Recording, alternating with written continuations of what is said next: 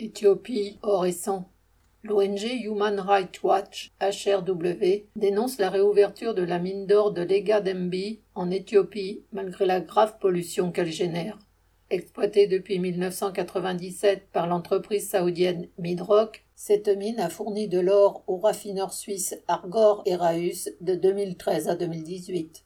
La mine de Lega Dembi est connue pour sa haute toxicité.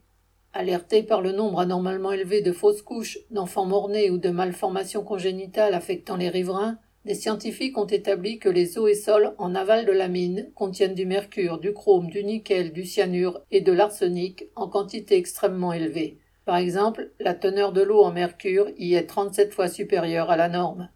En 2018, des manifestations violemment réprimées ont contraint le gouvernement éthiopien à suspendre la licence qu'il venait de renouveler pour 10 ans à Midrock, mais HRW a découvert que la mine a été rouverte en mars 2021 en toute discrétion, sans qu'aucune mesure ait été prise pour diminuer la pollution, pour en protéger les riverains ou pour indemniser les victimes.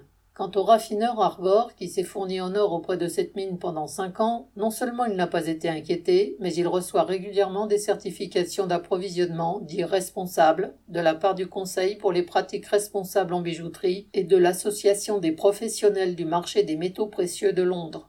Des capitalistes pollueurs et criminels qui s'enrichissent au mépris de la santé de la population avec la complicité active de l'État éthiopien et la bénédiction des prétendus organes de contrôle, un condensé de la toxicité du capitalisme. Julie Lemay.